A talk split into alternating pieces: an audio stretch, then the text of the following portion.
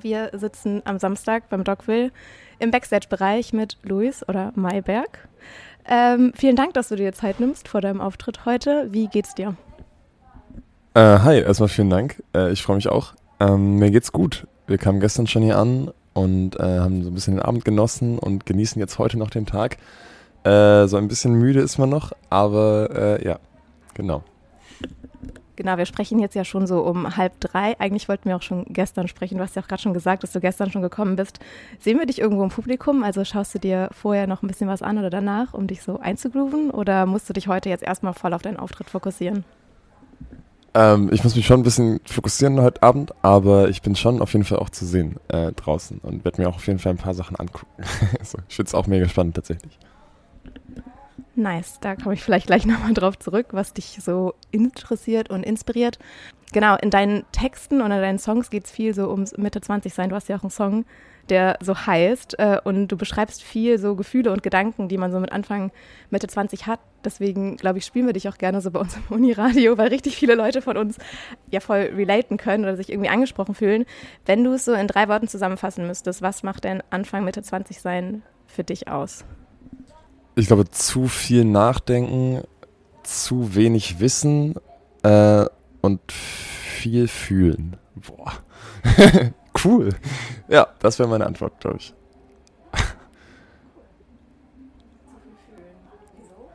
ähm, ich weiß nicht, ich ähm, weiß gar nicht, ob man.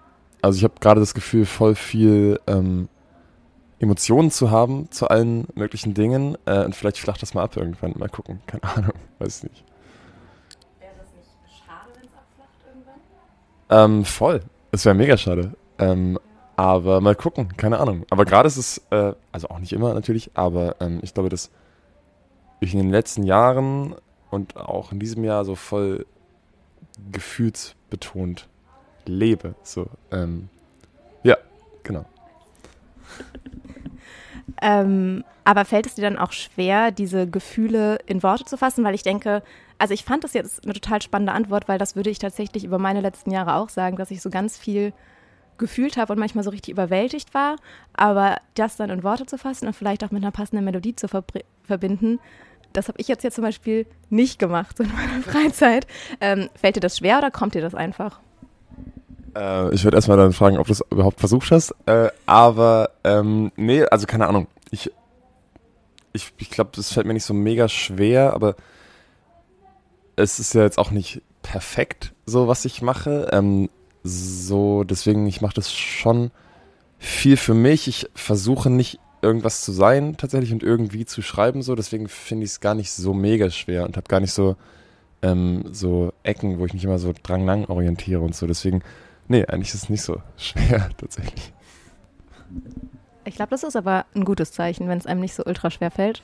Aber ich finde an deinen Texten total spannend, dass sie ähm, ja schon, also sie beschreiben so diese Gefühle und auch Situationen, die man häufig irgendwie kennt oder miterlebt, auch bei ähm, Bekannten- oder Freundinnenkreis. Aber du hast ja schon auch viele so Wortspielereien immer mal wieder mit drin. Wo, also wie ernst nimmst du deine Texte? Hast du dann so einen Ausgangspunkt von einer Situation und dann kommt so dieses künstlerische Wortspielen dazu oder wie muss ich mir das vorstellen? Ich glaube, das ist ähm, unterschiedlich. Ich sammle so Wortspiele schon echt immer ähm, über so einen langen Zeitraum und schreibe da voll viel auf, was mir einfällt. Und manche sind voll flach und voll dumm und manche finde ich irgendwie witzig. Ähm, und dann verbinde ich die manchmal voll gerne mit so deeperen Sachen. Ähm, und erzähle dann irgendwie noch eine Geschichte dazu. Das ist immer unterschiedlich. Mal gibt es die Geschichte erst und dann hätte ich gerne noch so ein, zwei Kniffe irgendwie drin oder es gibt erst so eine, keine Ahnung, Herzlich Willkommen zum Beispiel dieses in Politik und Tinder bin ich links, war so da äh, und das fand ich irgendwie witzig, keine Ahnung. Und dann äh, ist der Rest so drumherum entstanden, aber manchmal ist es auch genau andersrum. Aber möchtest du denn auch, dass ähm, Leute so in deinen Texten so ein bisschen rumwühlen? Weil ich habe gerade auch auf dem Campinggelände ein bisschen rumgefragt, ähm, weil ich viel gehört habe, so, ah, heute 18 Uhr, wir gehen auf jeden Fall schon hin, wir wollen zu Maiberg. Und dann war ich so, was möchtet ihr ihn fragen? Und ein paar Mal ist so der Satz gefallen, erklär, frag ihn mal, was er mit Anomalie meint oder frag ihn mal, was er damit meint. Ähm, wir waren im Deutsche aber wir kriegen es irgendwie nicht hin. Was meint er denn damit? Würdest du es gibt ja auch so Künstler oder Künstlerinnen, die wollen, dass man so richtig in ihren Texten wühlt. Mir fällt jetzt Taylor Swift ein. Aber würdest du das auch wollen oder willst du, dass die Personen es eher so als was für sich benutzen und das Gefühl, was sie dabei irgendwie haben, erkunden? Ich glaube, ich will da gar nichts äh, und lasse es voll offen. Ich will überhaupt nicht sowas erreichen. Ich freue mich aber, glaube ich, wenn auf den Text geachtet wird und wenn da irgendwie zugehört wird und so ein bisschen ähm, so verschiedene Ebenen mal angeguckt werden. Äh, das finde ich schon cool, aber wenn das nicht passiert und einfach nur, keine Ahnung, das gehört wird, ohne zu denken, ist ja voll fein so. Also, äh, ja, und Anomalie ist ein Club in Berlin tatsächlich. Äh, Anomalie Art Club. Ja. Ja, das wissen wir aus der äh, alten Hauptstadt natürlich nicht.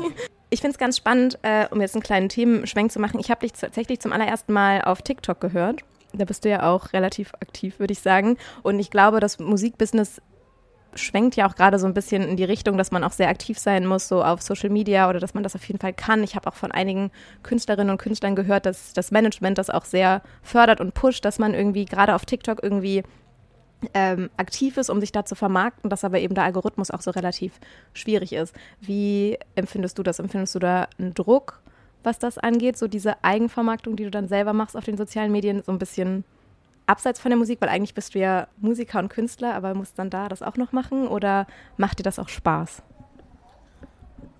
Ich nehme das so wahr, dass, ähm, oder ich empfinde mich als Künstler, der voll gerne auch mit Medien arbeitet äh, und der voll cool damit ist, dass es TikTok gibt und dass TikTok halt bespielt werden muss. Wenn das gerade zum Musikschaffenden äh, irgendwie dazugehört, bin ich voll fein mit irgendwie. Ja, und finde es eher spannend tatsächlich als nervig. Trotzdem empfinde ich schon äh, manchmal natürlich auch einen Druck so, weil man sich immer vergleicht mit Leuten, die das besser machen so und die irgendwie größer sind, natürlich. Äh, und da man da aber nie gewinnt, ist das eigentlich total dumm. Deswegen, ja genau, schon manchmal Druck, aber auch äh, spannend und auch cool.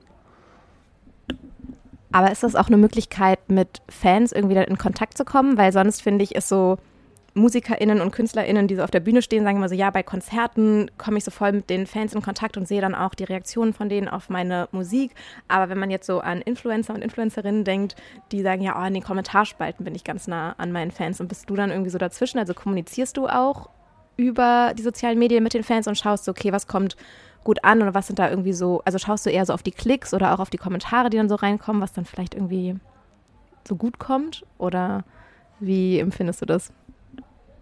Ähm, ich würde, glaube ich, lügen, wenn ich sage, dass ich mich nicht von so Zahlen leiten lasse. So, äh, wenn irgendwas cool funktioniert, dann überlege ich schon, ah krass, okay, äh, jetzt war ich genau das gleiche nochmal. Nee, also dann denke ich schon, ah, okay, nice, äh, das scheint irgendwie gemocht zu werden, dann mache ich vielleicht nochmal sowas. Ähm, aber ja, ich würde jetzt nicht sagen, dass ich in den Kommentarspalten allen so mega nah bin. Ich lese das schon alles, aber ich ähm, bin, glaube ich, live mehr bei den Leuten als bei TikTok. Aber würdest du eher TikTok vertrauen oder eher deinem Bauchgefühl? Also wenn du einen Song hast und sagst, boah, das finde ich mega und dann floppt er auf TikTok, ich meine, der Algorithmus ist auch weird, würdest du dann sagen, mache ich trotzdem oder nicht? Äh, das muss ich, glaube ich, klarstellen. Ich meinte gerade gar nicht, ähm, dass äh, das auf Songs bezogen, sondern auf Content bezogen, also auf verschiedene Videoformate zum Beispiel. Ähm, Songs würde ich mir davon nicht ähm, ausreden lassen, glaube ich. Ja, da würde ich auf mich hören, glaube ich. Nice. Also standhaft finde ich eigentlich ganz, finde ich ganz gut. Äh, ich finde es aber spannend, was du auf TikTok machst. Sind ja eher so kleine Snippets auch von so Live-Auftritten viel. Und das wurde mir, wie gesagt, irgendwie reingespült und dann war es eine Zeile. Ich glaube, es war die ähm, Emily-Zeile. Schau ich auf mein Handy eine Nachricht. Hast du ihr zurückgeschrieben? äh, weiß ich nicht. nee, glaube ich nicht. Weiß ich nicht. oh Gott. Kurzer Dating-Abriss. Äh, ähm, okay. Ähm, wir haben ja eben schon ein bisschen drüber gesprochen, dass du auch hier auf dem Festivalgelände ein bisschen unterwegs sein wirst und mal schauen wirst, von welcher Band würdest du gerne auf, oder von welchem Künstler, Künstlerin würdest du auf die Bühne geholt werden, um eine Collab zu singen? Was fändest du cool? Sagen so, ich sehe Maibeck in der ersten Reihe, komm zu uns und sing mit uns. Ähm, ich muss kurz mal überlegen. Von jemandem, der auch hier ist. Oha. Ähm, keine Ahnung. Ähm, Ali Neumann vielleicht? Ähm, ja, vielleicht Ali Neumann. Ich, ehrlich gesagt weiß ich auch gar nicht alle, die hier sind, aber ähm, ja, vielleicht Ali Neumann. Und was würdest du mit ihr singen wollen? Vielleicht auch ein Cover? Also du musst ja auch nichts von ihr oder von dir singen, sondern was, was ist der Vibe, den du mit Ali Neumann auf der Bühne erzeugen wollen würdest?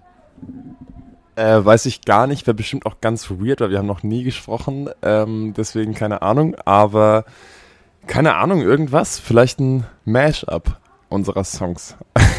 Gott, keine Ahnung, weiß ich nicht. Vielleicht ist ja irgendein begabter DJ draußen, der das Interview später hört und was äh, zusammenbastelt, dann kannst du dich daran orientieren. Und wenn, du hast ja gerade gefragt, ob die Person hier sein muss, hättest du einen gehabt, der nicht hier ist, mit dem du es gerne machen wollen würdest? Ähm, ja, ich habe, äh, ich hätte voll Lust, mit Edwin Rosen mal zu singen ähm, und auch mit Milky Chance. Ja. Nice. Äh, ja, vielen Dank. Ähm, das waren eigentlich auch schon alle Fragen, die ich hatte. Ich freue mich sehr, dass du dir so viel Zeit genommen hast und so schön geantwortet hast. Und ich wünsche dir ganz viel Spaß später auf der Bühne. Vielen Dank für die Einladung. Es war sehr schön. Danke. Bonn FM. Hier gibt es nichts zu sehen.